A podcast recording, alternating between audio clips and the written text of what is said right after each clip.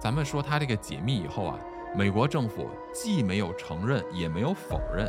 就感觉说嗯是不是的，你猜去吧，对，对吧？在我看来，这个罗斯威尔事件，美国政府处理的态度就非常的小公举啊，就我的嗯心思不告诉你的那种感觉，你知道吗？就很奇怪。Hello，大家好，欢迎收听陶克斯，这里是不可思议，我是巴图。我是三叶，过年好啊，三叶！新年好啊，巴图。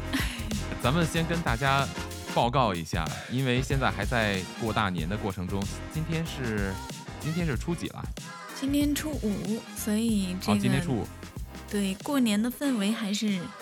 非常热的，还 虽然不是大年初一，咱们还是在这儿给各位拜个年，好吧？祝大家兔年吉祥，对，祝大家心想事成。因为我们还在年中嘛，还在过大年的过程中，所以。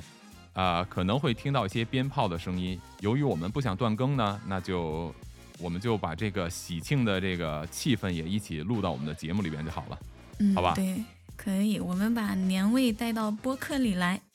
对对对，咱们这一期是有年味儿的播客。那我们我们这一期要聊的是什么呢？咱们这一期来聊一聊著名的罗斯威尔飞碟坠毁事件。哦，对，这个事件到现在都还挺热的，很多人在聊这个事情来着呢。没错，很多人都在聊，因为这个可能应该是世界上第一例吧，由这个官方解密的，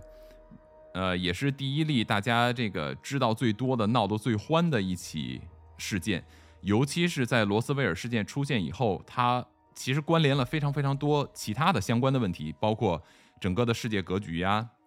哦，军事的发展呀、科技的发展呀，包括人类对于这个太空领域的技术的发展呀，很多问题都是出现在罗斯威尔事件以后。对，哦，这个就是它为什么么这么神秘。是的，是的，嗯，嗯，这是另外一个角度。因为我们其实很少会听到罗斯威尔事件以前，至少很少会有人真正去关注和研究这种所谓的外星人或者外星文明的事情。而且我不知道，呃，大家了解不了解啊？我们现在中文讲的飞碟，嗯，就这个词啊，其实就是出现于罗斯威尔事件，他的报道里边，当时的人就整个媒体上对他的报道呢，就是管它叫做飞行的碟状物，所以叫简称中文直译叫飞碟。还有另外一个说法叫做 flying saucer，就是这个 saucer 是什么东西呢？就是我们说的厨房的有一种锅呀，是专门做这种酱汁的锅。你比如说做法式，就西餐里边有一个小小的圆圆的锅，比较深，那个叫酱汁锅。嗯，所以呢，哦，，对它这个飞行的这些不明飞行物里边，有的从天空上看起来，有的像个盘子，有的就像这么一个锅在天上飞，所以叫 flying saucer。哦，它原来是这么来的。对，所以呢，我们说的飞碟就是来自于罗斯威尔事件的这个报道以后，因为啊，罗斯威尔事件这个东西，它是首先它发生以后呢，它是被官方直接就发布了，是由美国空军发布的第一手消息，嗯，在同一时间，就是罗斯威尔当地的报纸马上上了头条，马上上了头条，短短的几小时之内啊，消息就传遍了全世界，全世界的媒体都开始报道美国这边出现了一个罗斯威尔这个镇啊，就出现了这种飞碟坠毁事件，哦，所以。为什么罗斯威尔事件这么著名？就是它在最短的时间内，全世界的媒体都报道了，所有人都听说过。啊，对对对，是的，就是大家印象里都有这样的一个事情。哎，所以呢，咱们今天要聊这个罗斯威尔事件啊，嗯，资料非常非常的多。我们呢，还是想从另外一个角度来聊聊罗斯威尔事件为什么这么备受关注，哎，好不好？嗯，至于罗斯威尔事件里边本身的那些对于飞碟呀、外星人呀，然后对于一些这个证据的探索，其实网上的信息已经是铺天盖地了，也有非常多的视频博主啊、音频博主啊，包括媒体啊，包括一些自媒体啊，都在不断的报道和研究，有很多很多的信息。我相信你在找资料的时候也看到特别多嘛，是不是？对，真的是多到没有办法分清哪些可靠，哪些不可靠。对，所以这些信息呢，就留给咱们聪明的听众们自己自己去破案就好了，嗯，对吧？对对对，根据咱们节目的调性呢，咱们还是三个步骤。第一个步骤，简单的跟各位来回顾一下罗斯威尔事件的发生以及它一些相关的内容。第二步，我觉得我们是我是非常想啊，来聊一下为什么美国民众，包括很多的学者、很多的作家、有很多的媒体，也有很多的民间组织，这么揪着罗斯威尔事件不放，它的原因是什么？对呀、第三呢，嗯，就可以开启我们节目的特点——强行安装的脑洞环节。好呀，好呀，好呀，我觉得这个非常完美。OK OK，好，那咱们废话不多说，嗯，废话不多说，已经说了六七分钟了，哎呀，太多想说的了。实在对不起各位。哎，没，主要是我这个话太多。啊，不是不是不是，每一句话的信息量都很大。OK，那咱们进入主题，咱们先来给各位大概的说一下罗斯威尔事件的发生，好吧？嗯，好呀。这个罗斯威尔事件呢，是发生在美国新墨西哥州罗斯威尔市的这么一个飞碟坠毁事件。它的发生时间呢是在一九四七年。嗯，一九四七年。对，那它其实当时呢是飞碟一开始是先是有一个坠毁的过程，在它这个撞向地面以后，好像又弹起来了，大概过了一百多公里还是一百多英里，我不记得了。最终呢是彻底坠毁在了一个罗斯威尔的一个农场主的庄园里面。嗯这个农场主呢哦，看到了这个东西的时候，其实看到很多的碎片嘛。哦，嗯，那一开始他看到这些碎片的时候呢，他也没有嗯很很详细的，或者说他看到这个碎片的时候，他并没有觉得这是什么一个大事儿。根据他的回忆啊，他当时在那个时间呢，就是听到了一声巨响，天上特别特别大声的一个嗯爆炸声，巨响。那这个应该很多人都能听到，对吧？如果声音很大的话。没错，嗯但是啊，嗯因为新墨西哥州这个地方，尤其是在一九四几年的时候，嗯那一片区域啊，当时的美国的军方啊，一直是在新墨西哥州来进行核试验，因为新墨西哥州这个地方它是很特别，它很多是沙漠，它最著名的就是白色的沙漠，哦哦，是吧？是。所以我第一次跟朋友去新墨西哥州的时候呢，哦我还记得就是他跟我说咱们去白沙公园儿。我当时想的白沙是水里边游的白沙，你知道吧？我当时想，嗯，新墨西哥州有海吗？我当时想的是说，新墨西哥州可能靠着墨西哥湾，然后呢，我们去看白沙。结果哦等我们去的时候，我才说，哦，白沙的意思是说白色的沙子，好吧？这有什么好看的？哦，说明那边白沙非常多。对，它有很多的国家公园叫白沙公园，就叫 White Sand 这个 park 什么之类的，就很多。所以当时，嗯，也有很多的这个秘密的试验嘛，因为在那一带，包括像呃亚利桑那呀、呃新墨西哥州啊，很多其实它都有这个美美国的军事基地。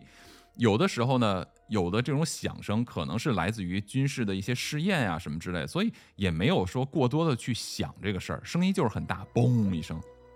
哦，所以他们觉得这个可能是一个正常的事件。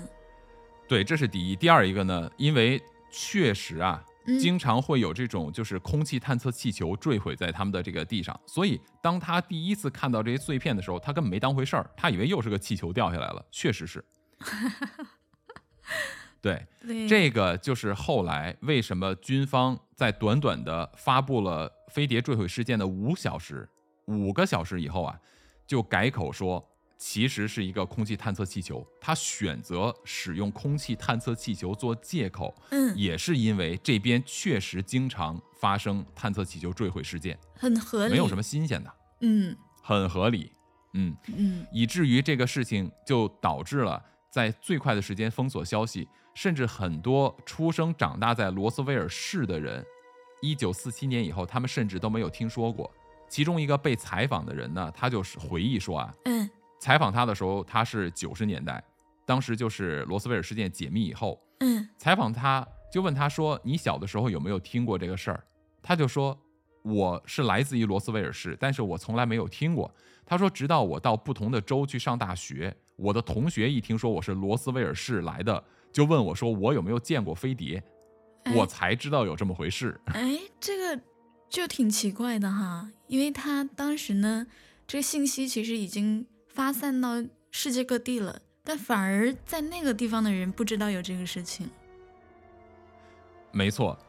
我们要提这个重点的原因，就是因为啊，罗斯威尔事件它有非常多的证据，嗯。所谓的打引号的证据，嗯这现在都无法考证了。我举一个，最简单的例子，嗯。大家也都知道的这么一个例子哈，嗯。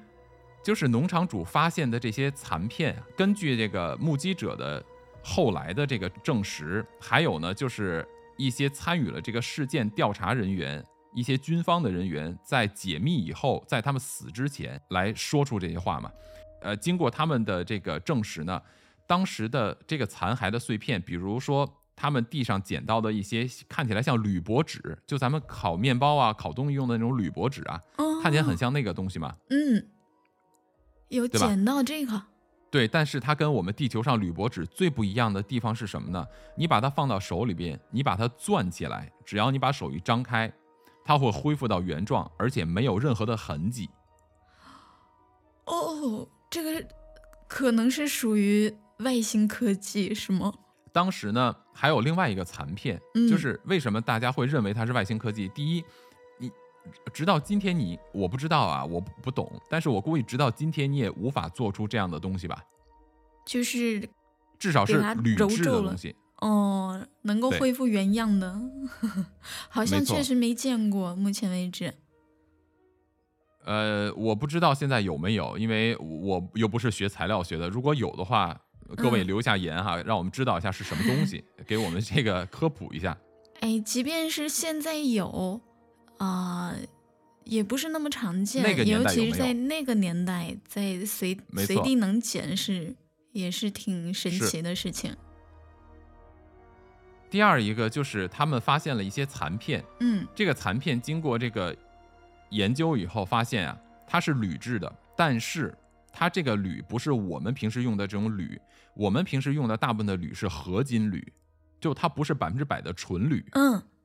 对，你比如咱们家里面用的锅，对吧？嗯、它里面加了东西的。对对对，是的，而那那个残片呀、它有一个部件，不知道是干什么用的，就是一个散落的一个部件。根据分析以后呢，它是百分之百的纯铝，而且它是有铸造的，它是外边是有点方，里边有一个圆形的环状物，就环状的一个空间，看起来就像是你知道那种就是钢架上面那种拧在上面的那种螺母一样。哦，有画面对了。但是最大的问题是什么呢？就是它的这个纯铝结构啊，嗯你地球上没有办法做，因为如果要想，呃，用纯铝锻造成这样的样子，而且呢还能够保证它的这个坚实度，因为我是看英文的，我没有办法很好的把它、呃、用中文阐述出来，有一些这种。呃细节东西，我不是学这些东西的，我实在是很难描述，我只能根据我的理解大概描述，就是说，嗯呃，这个东西它需要在一个压力非常大的环境，比如说在太空中才能够锻造出来，要非常高的温度以及非常高的压力，在地球上没有这个制造环境，哦，这个就是他们研究的结果。呃，就是我们也目前没有这样的条件。对我们没有这个条件来做这个事儿，嗯，所以这些呢，就是在罗斯威尔事件发生以后，呃，留下的一些大家对他的描述的证据。那我们就要说一下这些证据什么时候被描述的，这个可能就要我们谈到的我们今天这个主题的第二点，就是为什么美国的从民众的层面有非常多的这种民间组织，嗯然后到呃媒体，一直到这个就是研究的这些专家学者。我说的专家和学者，不是电视上没事儿讲话的这种，是吧？是真正的专家和学者。嗯，就是有一些科学家，他们也去研究了这个事情。没错，那为什么人会花这么大的精力去研究它？就是因为人们发现啊，嗯美国政府在最短的时间内去掩盖了非常多的事情。对他掩盖的动机是什么？对，这个就要提到一个事儿，就不管你掩盖的动机是什么，嗯对于美国人来讲，美国这个国家很有意思啊。嗯，怎么说？你你看，如果我们看这个独立宣言的话，它有一句非常著名的话，叫做 “We are the people”，就是美国政府对自己的解释是什么？我们就是人民，也就是我们与人民无异，就是政府和普通民众、老百姓、上班族嗯没有任何的差别，是完全对等的。所以呢，既然你们的身份对等，你们就有同样的知情权。哦，所以他们获得一些比较呃，我们理解比较机密的信息的时候，需要共享。对他们必须要对民众公开他们嗯所知道的信息，就是人对政府的一个观察，或者说叫做对他的这些考察的一个非常重要的点，就是你有没有撒谎。如果他们有撒谎的话，这个是绝对民众不答应的。那么罗斯威尔事件其实。很多人之所以要不断的调查，就是想揭露他的谎言的问题，就是你为什么要撒谎？哦，一旦被证实你撒谎的话，那么这个政府的这种信誉就会受到非常大的质疑和影响，可能会产生非常大的问题。这个就是很多人去研究它，就是要不对，除了想知道这件事情真相以外，还有就是对他们的监管问题，就是民众对上层的监管问题。你不能拥有更多的权利，你控制更多的资源，你就可以来欺负我，那是不可以的，就是这么一回事儿。对对对，但是他们他们也挺聪明的，就是也没有直接否认这个事情是真的。他们不能否认，这个就是我们要留到最后的时候，为什么美国政府既不承认也不否认呢？对，好神秘。对，这个事情后来什么时候又重新被炒起来的？是因为美国有这么一个习惯呀，就是嗯每五十年会解密一些政府的档案。哦，是是，呃，只是他们的习惯吗？还是他呃们有这个要求？应该不能叫习惯，啊。他们有这个要求。哦，你说的特别对哦啊，在美国呢有这个要求，政府每五十年必须要公开政府的一些机密文件。哦，所以这个也被公开了。对，所以这个事件应该是在一九九六年的时候，就是由美国政府自己公开的，有这么一个罗斯威尔事件。嗯，那他公开以后呢，承认的是说，确实有这个事件的存在，也把资料全部都公开出来了，但是他们并没有承认有跟外星文明的接触，以及就是捕获的外星人呀，或者捕获了飞船呀，或者当时事件的细节，并没有公开，也没有承认。啊，他们公开的这个包括当时的记录啊，嗯呃，根据调查人员呃来看的话，其实现在你在网上都可以去查到的，就电子版的你都能查得到，嗯，里边的百分之七十的信息全部都被覆盖掉了。哇，我就记得这个发布新闻的时候啊，它内它的文字越少，信息量越大，所以它这边被覆盖了百分之七十的内容，可能就是我们想要知道的东西。对我们想要知道的，不知道它到底为什么要覆盖，而且覆盖嗯里边的内容是什么，那我们就要看一下这个描述的东西是什么东西，对不对？嗯嗯，对，他的这个报告啊，就是当时美国的空军。我们说这个农场主发现了飞碟以后呢，他一开始没有当回事儿，哦，对，然后他就报给了当地的一个警察，就是当地的警长啊，是这个他发现这个呃坠毁的东西三天以后，他报给了这个警署，这个警署呢后来又报给了美国的这个空军，当时在罗斯威尔的这个空军基地的空军就来进行了调查，嗯第一份这个面向公众发布的这个事件的报告是美国军方发布的，但是马上迅速就成为了全世界的头版头条。以后啊，五个小时以后，美国的军方又把这个事件重新的描述了一遍，说这个就是一个气象探测气球。我们刚才说错了，我们刚才没搞清楚，它不是什么外星飞船嗯我们不知道这个事儿。嗯 而且呢，在这个过程中啊，为什么很多人去诟病他？因为呢，根据后边的证据表明，以及一些参与过的这些人的他们的证词啊，嗯。在九十年代啊，很多参与过还活着的这些人，没有死的人，都变成老头了嘛，对，然后重新去接受采访，因为你这个信息已经公开了，所以他们就可以说话了，所以他们被封口也封了四五十年的时间。哎呀，所以呢，对，所以有这么一个说法，说罗斯威尔事件的证词都是来自于这个叫 deathbed，就是给死人躺在床上的，啊？对，都是在这些证人临死之前的遗言啊，说出了很多他们记得的事情和真相。这个也是为什么有很多的事件被混淆了，因为人记不清楚具体发生的哪一年哪哪一个月什么事情了，我们就会发现很多的资料是混在一起的，对吧？嗯，是的，是的。那这不就也侧面说明呃出现了很多类似这样的事件吗？对，这个咱们一会儿就要提到说，为什么他在罗斯威尔事件以后出现了这么多，就世界各地都开始出现飞碟事件，而且频率比原来更多。哦，对对对，所以呢，罗斯威尔事件出现以后，军方啊不光是说把所有的证据都收集走了，然后呢，在媒体层面呢就是闭口不谈，同时还有一些知情的人呀、他们实际上啊、呃是受到了军方的威胁，比如说这个发现这件事情的农场主，比如说嗯我们见过的。罗斯威尔事件的报纸上面的一个照片，就是一个军方的人手里边拿着一个气象气球的残片，那张照片，啊我相信大家应该都有印象，这应该是罗斯威尔事件最著名的一张照片了。啊，有见过，对，嗯当时这个军人呢，他叫这个 Jesse Marcel，这个人啊，你看他的照片，你就会发现一个问题，他的眼睛不是看着这个物体，也不是看着照相机的，而是看着不知道是什么地方的什么人。哦，这个就是有人在指挥他，让他闭嘴。刚开始的时候，他是说了真相的，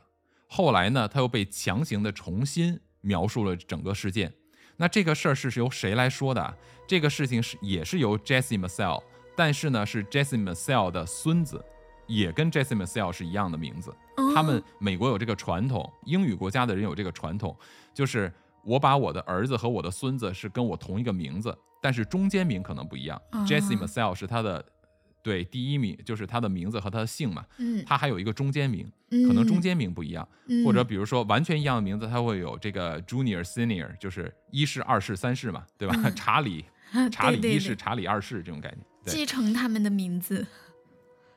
对，这是一种传承。嗯那所以呢，描述这件事情的人呢，就叫做 Jesse Marcel，就是他的孙子。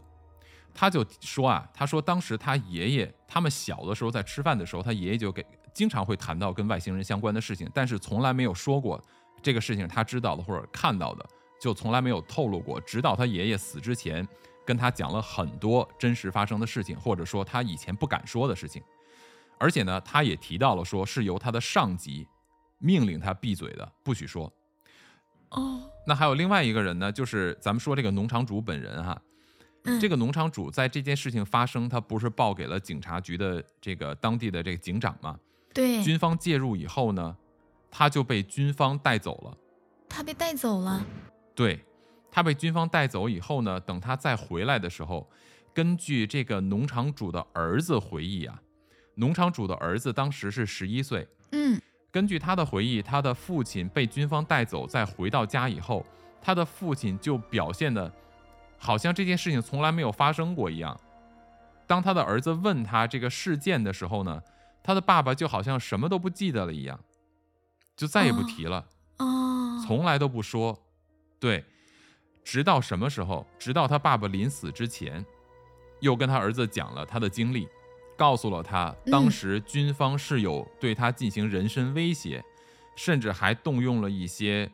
武力，也就是要求他去不要说。他被嗯军方带走的时候，呃，据描述啊，比如说被戴上了头套，啊，因为他是被带到了这个空军基地。当时的美国的这个空军呢是非常著名的五零九空军部队。嗯这个事情就是又要说到后边一点点，我们就先把这个事儿说完嘛。嗯像他被带走以后呢，就是通过这些人的证言呀、证词啊，就说明了当时的军方是极力的去想抹灭掉这些证据。当时的政府呢，是由楚门总统啊下令说不惜一切代价盖住这件事儿。哇，所以像这种政府不惜一切代价去掩盖事实，或者说去掩盖一个事件的话，首先第一点就会让人生疑，第二一点，这个在美国民众间是不被允许、不被认可的行为。政府怎么能够不惜一切代价去掩盖事实？对你这不就成了骗子政府了吗？对对对，是的，对，所以在英文里边，我们经常说，比如咱们在中文圈聊天开玩笑说，哎，你这个骗子，可以，但实际上英文中这个 liar 是非常严重的一个词，哦，这是非常非常严重的一个词，这是对一个人的信誉的质疑，何况是一个政府的信誉嘛，对吧？嗯，是的，所以呢，很多人去研究这个事儿。刚才又提到了这个军方，那美国的这个五零九空军部队，它为什么这么知名啊？嗯，它为什么这么知名？因为它就是执行了人类历史上第一次，也是唯一一次向另外一个国家投放原子弹任务的部队。哦，当时向广岛和长崎投下的两颗原子弹，就是由这个五零九空军基地出发，就是由这个空军执行的这个轰炸任务。哦，这个，哦，我明白了，我了解了。对，这个事情好像发生在二战，是吧？对，为什么说罗斯威尔事件发生在一九四七年以后，就让人产生了非常多的联想？嗯，咱们在节目的开篇的时候也提到了哈，罗斯威尔事件以后，在世界很多的地方都出现了飞碟问题，都出现了飞碟目击，而且频率越来越高。嗯，那在罗斯威尔事件之前有没有？有，但是为什么频率没这么高？对呀、为什么？因为罗斯威尔这个地方，新墨西哥州，我刚才也提到了，嗯，他做了非常多的原子弹的核爆试验。就跟核试验有关。对，当人类开始掌握了原子力，而且你还把原子力量使用在了武器和战争当中，这个时候就引起了非常多的可能外星人和外星文明的关注。这个你就会发现一个很哦有意思的事儿，就是什么呢？嗯，什么？嗯，罗斯威尔事件以后出现的这些飞碟物，或者说这种不明飞行物，通常都出现在各个国家有核设施附近。比如说，另外一个非常著名的事件就是日本的这个福岛核电站附近就出现过飞碟。哇，就感觉呀、这个外星文明假定它存在的话，就感觉外星文明啊，就是围绕着人类的原子力的使用来展开的。它好像就在观察你哦对原子力的使用、对原子力的掌握程度以及应用的范围，嗯，有可能哎。对吧？嗯，这个就是很有很有趣的一件事情。我们可能可以去聊这个事儿，聊的更多的就是我想说，第一，为什么美国政府要去掩盖它？第二，就是我们说到的为什么要去开脑洞？那美国政府到底为什么要去掩盖这件事情呢？就是，啊，我这边有点吵。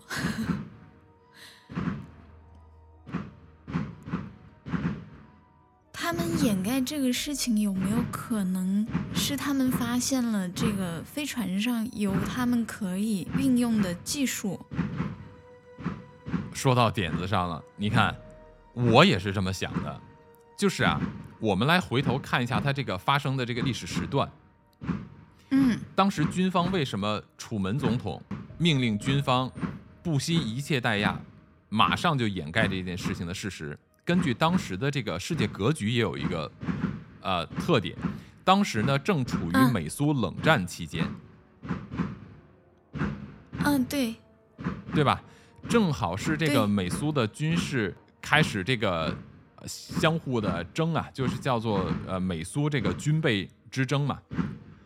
正好是在嗯。在这个期间，而且呢，当时呃，二战以后就出现了两大阵营，一个是以西方世界为主的这种民主阵营，第二一个呢就是以这个前苏联为主的这个共产主义阵营嘛。所以当时的世界嗯出现这么两大阵营，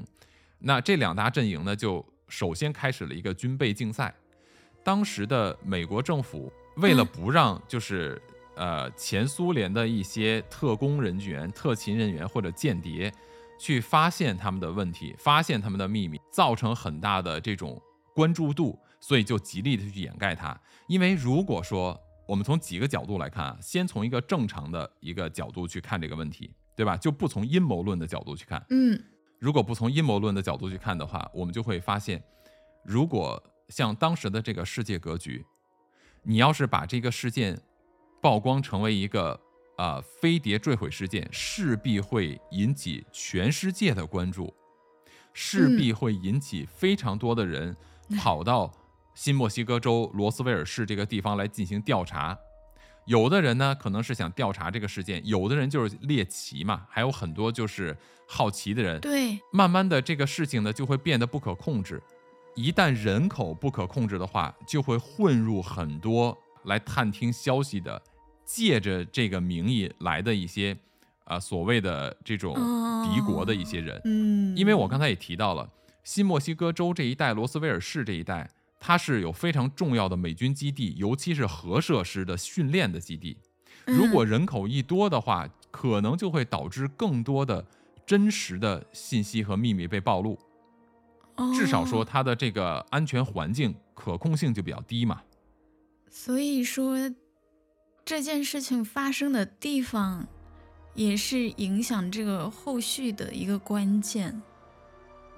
是的，就是它的这个发生的地点和它的时间所处的这个历史时期，就嗯决定了它必须要去掩盖这件事情，至少不能够在当时进行发酵。嗯，对，这是第一件事情。对，对，第二一个呢，我们就要看从另外一个角度来看这个事儿。那我认为的第二个角度呢，就是罗斯威尔事件以后啊，美国政府就建立了一个叫做蓝皮书计划。啊，嗯，这个蓝皮书计划呢，里边其实有非常多的内容，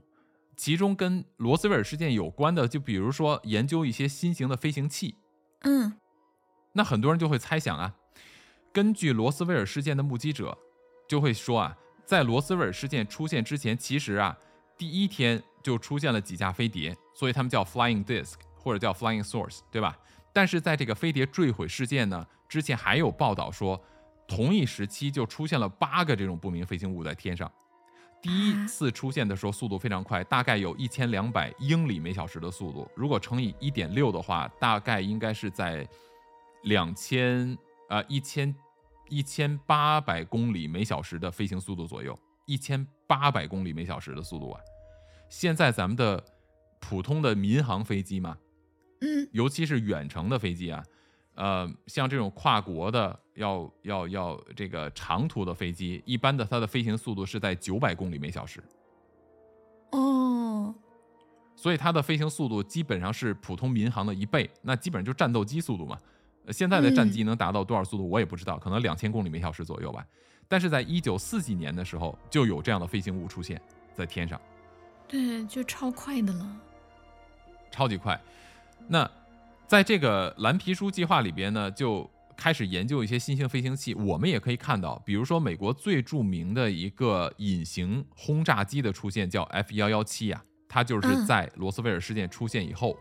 在七十年代出现的这么一个飞机，就可以躲避雷达的探测。这是第一。嗯，对吧？嗯，我们再往前推一点，就会发现一个特别有意思的事情：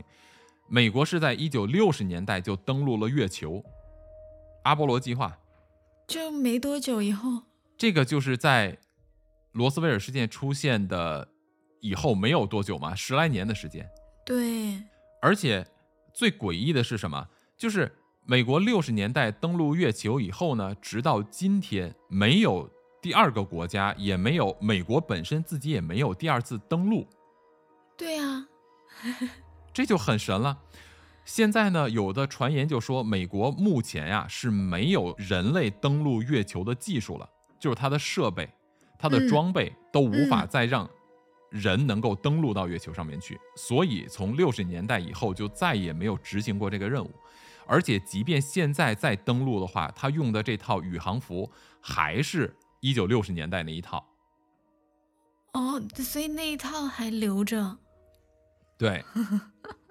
美国宇航局 NASA 就说过啊，嗯说他们当时登陆完了以后，认为说，呃，月球上没什么东西，呃，我们呢可能以后也不用登陆了。而且当时也是在美苏冷战期间嘛，嗯，为了不泄露这个机密，不让对方掌握他的这个太空力量或者太空技术的话，他们说我们就把这个呃销毁了，就是这个技术就销毁了。怎么可能登陆另外一个星球的这个技术？怎么可能说销毁就销毁嘛？对不对呀、这完全是跨时代的。对，因为呢，在美国有一个这个叫做嗯 Rocket Science Center，Rocket Science Center 是在阿拉巴马州的嗯 Huntsville 这个城市，我就去看过。嗯我们去看的时候，它整个的月球的登陆器、月球开的车，当时的宇航服都摆在这个，都摆在这个这个这个博物馆里边。嗯你现在去看它的这些真实的东西，虽然已经有看起来有点旧嘛，但是呢，你都能够看得出来非常的科幻。啊，是吧？非常的科幻。呃，如果以嗯后有机会，大家可以去看一下，就是在这个 Huntsville 阿拉巴马这个地方，它的这个这个技术到现在为止，你都没有办法去复刻它。就是到目前为止，没有另外一个国家可以重新把这一套装备做出来，说我可以现在提供我的宇航员直接登陆月球，没有，已经过去嗯六七十年了嘛，嗯，是不是？那为什么罗斯威尔事件发生以后，就不知道嗯为什么当时的这个技术可以早于人类的科技六十多年的时间，他是怎么突然就掌握了这个太空技术的？对啊，这个就很值得让人深思嘛。联想对，很容易联想到这个罗斯威尔事件里面哈。对，这个其实在后边很多的其他相关的一些外星人或者外星科技的这种解密的档案中啊，其实都在不断的印证罗斯威尔事件它发生以后，其实美国政府和军方确实掌握了更多的外星科技，或者说掌握到了一些跟外星人、外星文明的沟通的方式。嗯这些呢，也都是在其他的一些事件中不断的一点一点暴露出来的。那以后有机会的话，我们其实可以再详细的把它用时间线连起来以后，一点一点去解密和聊这些不同的事情，嗯，对吧？比如说有这个曾经工作，曾经在这个五十一区，就神秘的嘛，五十一区工作过的工程师、科学家，嗯他们离开以后的一些解密和一些现身的说法，我们以后都可以来再来聊，可以反推回来，所有后续发生的事情都和罗斯威尔事件有关联。哇，好呀好呀，那在罗斯威尔事件，第三一点就是我们可能要脑洞一些，或者有一点阴谋论的角度去看这个事儿了。就是他为什么要去掩盖这样的一件事情啊？没错，因为根据罗斯威尔的事件的调查者，还有一些描述的人啊，就是嗯当时的这个飞行器的速度非常快的同时呢，也感觉说它这个飞行器没有声音，那它是怎么漂浮在空中的？所以根据后边人的这些工程师的这种反向的工程的研究呢，就发现说，这些飞行器啊，它在它的飞行器下边会建立一种磁场，可以反重力的磁场。嗯。它是可能是使用，比如说它的这个呃飞行器里边存在超导体，它的超导体的这个呃我我不知道是工作原理是什么，呃，根据 我的一点的这个认知的话，你比如说现在日本，日本嗯。最新的这个新干线，它就是使用这种悬浮列车嘛，嗯。它的这种悬浮技术就是用超导体来通电以后产生的这种电磁力，然后让列车呢在这个轨道中行驶，就是用超导体，相当于是一种反重力吧，嗯，对对对吧？对，有这样的设施。那直到了现在，因为日本的这个新干线是在近些年才出现的嘛，就是在大规模使用。哦，但是在一九四几年，他们看这个飞碟，似乎就是用这种技术。哦，对，就根据他们记录的没有一个推动力的设备，就没错能够在空中悬浮飞行，很厉害啊。是的，我觉得呢，虽然说美国的这个它的科技的发展水平很高，直到嗯今天为止，我们都没有办法不承认说，从整体科技水平，美国还是全世界老大，这是嗯无可厚非的事情。但是嗯问题在于说，为什么它在二战以后的发展速度会这么快，远远超过其他国家？这个就是问题，哎呀，对呀，是不是？对呀，就是在别人还研究怎么用，北京话叫窜天猴嘛，就是火箭就跟窜天猴一样，怎么用窜天猴往这个太空上打东西的时候，它都能登陆到月球上去了，这就太奇怪了。是，你这种技术的超越已经远远超过了人类的这种科技发展的速度，是不是？那包括在嗯其他的领域的应用，整个我觉得就是当代的美国的军事的这种发展能力，有很多都是在罗斯威尔事件出来以后，不管是他们的一些新的一些武器装备，包括到一些这个啊、研究的方向，我觉得。如果你要是跟我说他们在罗斯威尔事件中没弄到点什么，我是不信的。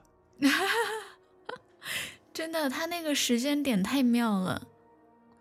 对，就是我觉得他这个时间的问题，所以嗯才可以让我开很多的脑洞，或者说去从阴谋论的角度去发现这个事情，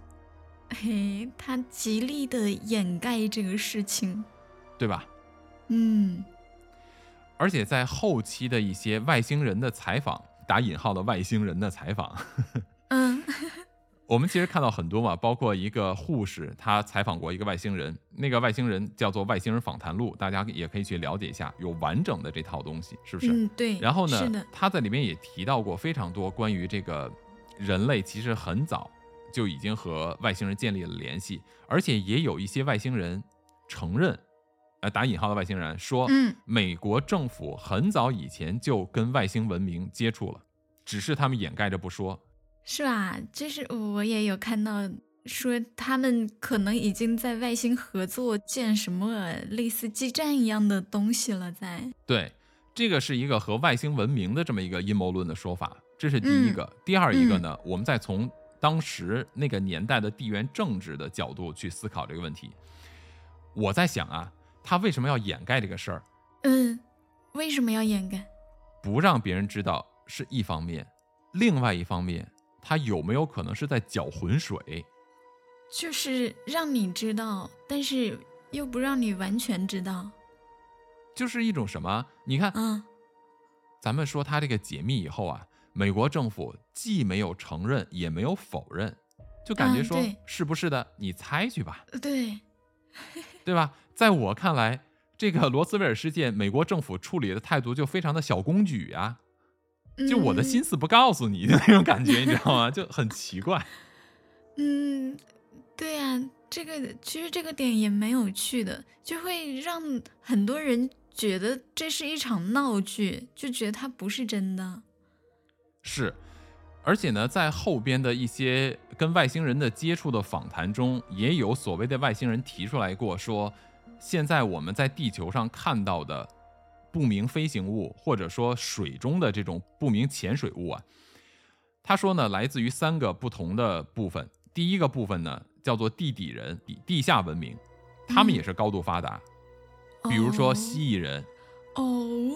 有一个叫做蓝色塔档案，就是采访一个蜥蜴人的这么一个对话档案。要是有兴趣，也可以大家给咱们留言，咱们也可以聊。嗯，第二一个呢，就是外星人采访访谈录，这些都有。所以第一个呢，就是说它的这个不明飞行物有可能是来自于地底本身，哦，不是地外文明，不是，是地嗯内文明。嗯那第二一个呢，就是来自于地外文明，也就是来自于宇宙，来自于太空。嗯第三一个呢，他就说，其实就是人类自己的军方的新型武器的试验。哦，自己的新型武器，是啊，其实可能人类的各个国家的政府啊，都掌握了一些超过我们认知的一些技术，而且呢，人类这种残暴的种族，人类这种残暴的种族掌握了新的技术以后，第一件事情一定是先放在军事上面去使用的，各个国家都是一样的。最尖端的科技一定是在各个政府的军方手里，嗯，所以我们能够掌握到的和分析到的东西，呃，根本就不是我们能够去接触到的事实。就包括我们看到的这些资料，我们以为是真的，它也不一定是，是吗？或者它是拿来混淆视听的。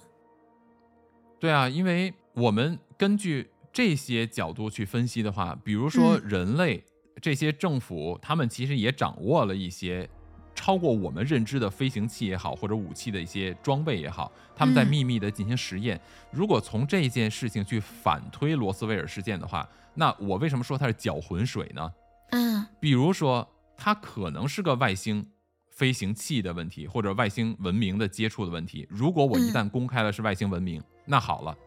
那他的敌对方呢，就可以用其他的一些方式来攻击他，比如说。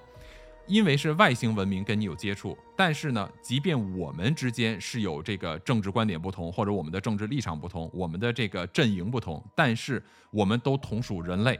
你这个信息应该公开，因为是属于全人类的。对，这是第一，对吧？嗯第二一个呢，如果说这个事情是真的，但是他们手上却没有获得什么真正有价值的，比如说科技或什么之类的，也会被别人诟病。我不相嗯信你都跟外星人接触了，你却没有外星高度文明，怎么可能？嗯，确实，是吧？他说不清楚了，这就相当于。对，所以呢，我觉得他们采取的一个办法是什么？就是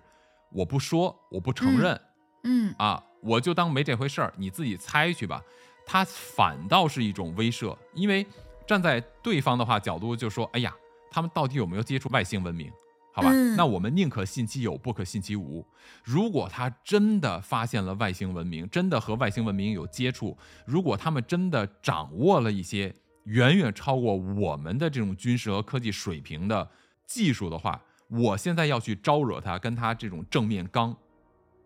那我们都说，军方都是知己知彼才能百战不殆嘛。对呀，别到时候我啥也不知道，我就跟他正面刚，我就先带了，别人没带呢，我先带了，是吧？哦，所以这个事情就很聪明，不管他是不是真的，是啊，对他们都是受益方。这个咱们这个成语啊，也说明了中英文之间的联系，就是人嗯对某些事情的共通点是一样的。嗯，是吗？对呀、嗯，百战不殆的那个殆是什么意思？是死亡的意思吗？百战不殆是说我怎么打都打不死我嘛，就是我、嗯我能够存活，而不是赢，是我能够活下来，这叫百战不殆。啊，是吧？对，英文死怎么说呢？殆，殆，百战不殆，百战不死。哎呀，哎呀，这是什么呀？集体潜意识吗？这是开玩笑，纯属巧合，纯属胡说，对吧？还挺有道理的。嗯所以我们在开脑洞和对他阴谋论的这一点上来讲，我觉得在那个年代嗯，很有可能就是为了来搅浑水。对。哎呀，其实我刚刚都想说一个不该说的，嗯，我们认为这个事情应该更接近是真的，对吧？但是不一定。嗯那嗯，如果说它不是真的，那包括那个后面登月的事情也有可能不是真的，就是也有可能是搅浑水的一部分。是的，是的，当时的嗯美苏的竞争也延展到了外太空嘛，就不单单嗯是说在地球上了，对吧？嗯当时的军备竞赛，其中一个就是太空竞赛，对，直到今天为止，我们依然是在太空竞赛的过程中。嗯，你看他就是后来没有再再上去，那那有可能真的会有很多人跟我们一样觉得这个，哎，这个外星飞行器给美国带来了很多这种军事上，哎，不是科技上的发展。那为了证实这一点，是不是要登月一次呢？是啊，现在不嗯是美国正准备第二次登月吗？嗯嗯，是不？是？对，而且还有一个我觉得很有意思的事儿，虽然说在一九六几年登月完了以后没有再进行登月，但是如果我们要是把这个视线呀放宽一点，你会发现，嗯美国在航空领域、在太空领域，他们的延展的区域要远得多得多。比如说，哦最早的火星探测器，以及登陆火星的探测器，以及他们收集到的火星相关的数据、信息、资料、地理环境各方面的情况，这个其实都是有一定的延展性的。也就是呢，嗯在我看来，登月这个事儿，他今天说我们没有这个技术了，会不会啊？他说我根本现在已经不需要登月了，而我现在想的是如何去控制火星。嗯，把有限的资源用在没错，更有意义的地方。没错，或者呢，你会发现，也许啊，我们想去登月也好，我们想去登陆一个星球也好，是由于我们的好奇心和探索欲嘛，是不是？嗯，对，那会不会是，如果说他真的已经接触到了外星文明，月亮真实的秘密他都知道了，我不用再去了嘛？嗯，那他的哦第二次登月会不会变成了我要上去先做点准备，不要让别的人登月的时候也发现这个东西？哇，就是他的这个 mission，他的这个任务，可能他的初衷不一样。原来嗯登月是探索，现在登月是为了掩盖，有没有这种可能性？有哎，因为月球这个东西本身就很奇怪啊，大家知道月球是不自转的，嗯，对，它是不自转的，它就一面盯着你啊，这很奇怪啊。所以很少有人知道月球背面到底是怎么回事儿，也没有人、哦也没有办法在月球背面登陆嘛，嗯，是的，是不是？那我觉得如果六十年前你嗯。就具备了登月的技术，而在整个六十年的过程中，你却没有在这件事情上发展更多，你说这是不是非常不合常理呀、是啊，对吧？嗯，就是，除非就像巴图说的，他第一次上去就已经知道了月球的很多秘密了。对，我就觉得是说啊，嗯他应该是已经把月球的大部分的最重要的秘密已经掌握了，所以呢，他现在的手就直接伸到了月球，呃，伸到了火火星就伸嗯到了其他的星球。嗯，对，月球呢是干什么用的？它为什么存在？它跟地球之间的关系，月球上有什么样的存在？嗯，我觉得他应该基本上是知道了。所以六十年期间，我根本就不再去研究月球，我也不打算再在月球上浪费时间和精力了。嗯，但是他他害怕别人上去研究他吗？有可能是害怕，呃，也未必是害怕，嗯是吧？嗯也有可能是什么？就是有些事情你不能知道，嗯，不能知道，因为我们如果从一个狭隘的角度来思考的话，就是嗯从政治角度去思考的话，就会把美国和其他的国家独立分开嘛。如果我们就像黑暗森林法则这种思维方式的话，如果说每一美国政府它的思维方式只是考虑政府本身的自己的利益的话，那我觉得他去掩盖，他去啊、呃阻止别人，这个是有可能的。但是如果假设啊，假设嗯一个政府它真的是从整个全人类为一体的角度去思考的时候，它有没有可能是对人类的一种保护？这个只是一种哦猜测。对对对，嗯，他的信息没办法让我们一下去接收，有可能会破坏我们对以前的认知。对啊，就嗯比如说，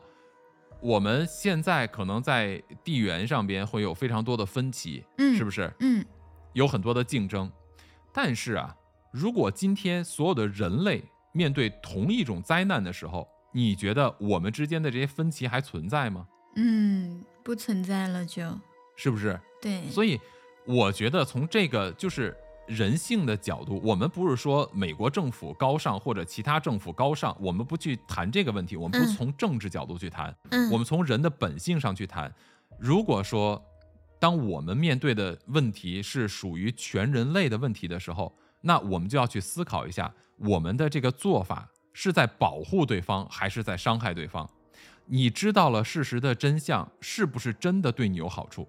有嗯的时候啊，真相啊，绝对没有假象来的舒服，对不对？啊，对，这确实啊，咱们聊梦的时候不就说过这个事儿吗？呃对呀做梦有的时候比现实舒服得多，还不用负责。对呀、对呀、就是基于我们整个地球人类的啊、呃生活的习惯，可能他们选嗯择让我们继续留在这个 美梦里面。对，嗯，或者，呢，一旦这件事情作为政府的这种信誉啊，公开了说外星文明是存在的，嗯，那人类马上就会分为两个群体，哦，一个是外星文明的追随者和拥护者，嗯另外一部分就会成为什么？就会成为外星文明的质疑者和这个这个呃敌对者，因为你没有办法控制人的思想。这两拨人一旦出现了人类出现了两极分化的话，嗯，可能会对我们自身产生更多的竞争和更多的敌对。哎呀，这样的事情可能会真正的分裂整个世界。我刚刚，你你说完我就在想我是哪一个群体。就是因为现在的人类社会呢，主要还是围绕着自身的利益在转嘛。嗯，是，是地缘利益，就是我在某一个国家，我在某一个环境下，我只考虑我这个部分的利益。而如果外星文明第三方的出现，就会整个割裂人类，成为两大阵营了。嗯，对，这个是非常，就绝对有可能的。是不是？对，所以这个问题就会变得非常的复杂。嗯，确实确实。所以，如果这个事情出现，你会站在哪一边呢？支持外星人呢，还是反对外星人？巴图，你会站在哪一边呢？我呀，我觉嗯得我很有可能会站在支持外星文明的一边。嗯，哎，其实我觉得应该还有一边，就是还有一边是那种中立的，就是不支持也不反对的。啊、这个我不知道，因为嗯这件事情它比我们这种复杂。因为通常情况下，我们嗯选择中立，嗯我们是从自身利益出发的，嗯，是吗？是不是？哦，好像我选择对某一件事情的中立，是从我自己出发的。嗯，对，而这样的事件，你没有办法选择从自己出发，就像就像新冠一样，就像病毒的出现一样，嗯，病毒出现，你怎么说我选择中立？你无法选择中立。嗯，对对对，对吧确实，外星文明的现世啊，它会改变你整个人类的结构，所以你无法选择中立，你必须是站队，你没办法，这是你本性，你要么支持他，你要么就是反对他，所以就会出现这种非常严重的这种世界级的割裂。嗯，到那个时候，肯定不是任何的政府力量能够去控制的。对，如果真的有外星文明出现的话，我就会去想他，呃，嗯，能不能带我们看到一些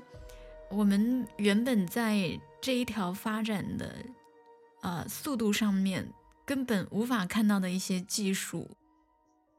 对一些景象，对，对，其实呢，我觉得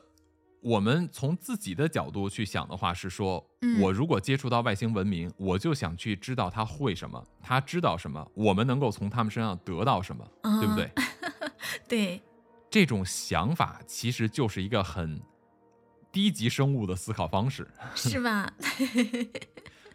咱们上一次聊蚂蚁的时候，你嗯想想看，如果你把蚂蚁放到你的身上，你觉得嗯蚂蚁在你的身上会寻找什么？嗯，会寻找什么食物？没错，会去寻找可以吃的东西，嗯对吧？嗯甚至它可能会咬你，因为它就很自然嘛，我就是要找吃的。嗯，对，那我们现在面对一个高等文明，我们想从他们那边得到真相也好，技术也好，不跟蚂蚁想获得食物是一个道理吗？是的，哇，有道理。是不是？嗯所以我觉得，如果有更高等的文明的存在，嗯，当他们能够给我们的时候，一定是当我们自身已经升华了。就是嗯我们已经明白了我们需要什么，我们不需要什么。有些东西我们可以要，有些东西我们不需要去知道它的时候，嗯他们自然就会出现了，才会跟我们有更多的接触。如果我们越想去探索，你就越没有办法知道真相。这个就是一个啊，其实又回到道家的理论，老子其实就说过这个问题：嗯玄之又玄，众妙之门。但是这个玄就不是你要刻意去追求的这个玄。你刻意去打探天机，你永远都不会真正的了解天机的原因是什么。你只想通过天机来满足自己，嗯，对吧？对，所以真正能够参透天机的大师是不会来给你算命的，嗯，没必要嘛。哇，你想参透天机，无非就是想从天机上面获得点对自己的好处而已嘛，是啊，对，是不是？对呀，对呀，所以拜佛的人永远成不了佛，念佛才能够成佛，就是这么个道理。哎呀，所以呢，我们在看罗斯威尔事件的时候聊了这么多，就是想跟各位来分享一些我们自己不同的角度对于罗斯威尔事件的理解嗯和对罗斯威尔事件的一些思考。我认为罗斯威尔事件是一个，真的是一个非常重要的当代的人类整个现代文明的这个发展的一个很重要的一个环节。它给我们留下非常多的疑惑、猜测，也有很多的这种不可知。我觉得这个给人类的探索呀，或者说它给人类的这种好奇心，不断的注入一种动力，嗯，是的，是吧？是的，而且其实从巴图今天聊到的这些呢，我觉得也可以结合我们之前聊的蚂蚁，好像能进行一些自我的反思。我是有在反思，是吗？我觉得也是。我经常在思考一个问题，就是我们现在非常流行的黑暗丛林法则，嗯这到底是一个什么样的维度的思考？我没有过多的了解和研究，我不敢乱说。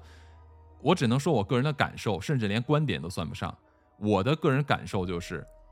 如果想超越自身的境界，嗯最基本的一个问题就是不要和别人产生这种竞争心嘛，就是你不要觉得别人都要害你，这是第一点。嗯其实，在日常生活中很简单，我要是天天防着别人，你觉得你能交到朋友吗？嗯嗯，对，这是一个非常可怕的一个恶性循环。我防你，你也防我，大家整个社会都相互防着，那这个社会的存在就会让活在这个地方的人很痛苦嘛，对对，是不是？而且我发现人啊，就是他的，就不是说我们来到这个世界上，他的记忆就是就没有，是而是在我们在这个生活的过程当中，记忆好像也是一直在消失的，就经常不记得一些很重要的事情。你比如说，在家庭里面跟家人相处的时候，你会忘记他们对你的好。我我觉得对这个点很神奇。然后，嗯，你看这个控制人际关系啊，还有很多东西的点，其实跟恢复记忆有很大的关系，是不是？但如果说我们在这个过程里面去跟一些啊跟你思想不一样，或者说我们也无法分辨他的想法的人去同流合污，或者这种人，我觉得有一部分是被深度催眠的。啊，嗯，对，被深度催眠的人跟他们去同流合污的话，会导致我们失忆。是的，所以这个其实也会让我想到，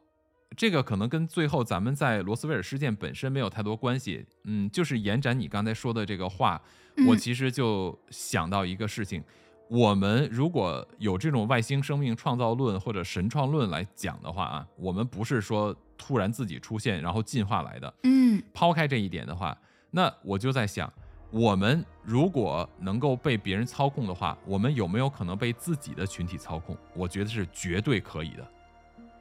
对呀、现在很多人就在被自己的群体操控着。是啊，所以你说的催眠，我想提到的点就是，你一定要明白自己到底是被谁催眠了，嗯，对不对？对，是的，哎，所以这件事情就在咱们节目的最后留给各位听众自己去思考思考，你有没有被催眠？你到底是被谁催眠了？是啊，如果有兴趣的话，也可以给我们留言，告诉我们你的答案，好不好？嗯，对对对，我们想听。好嘞，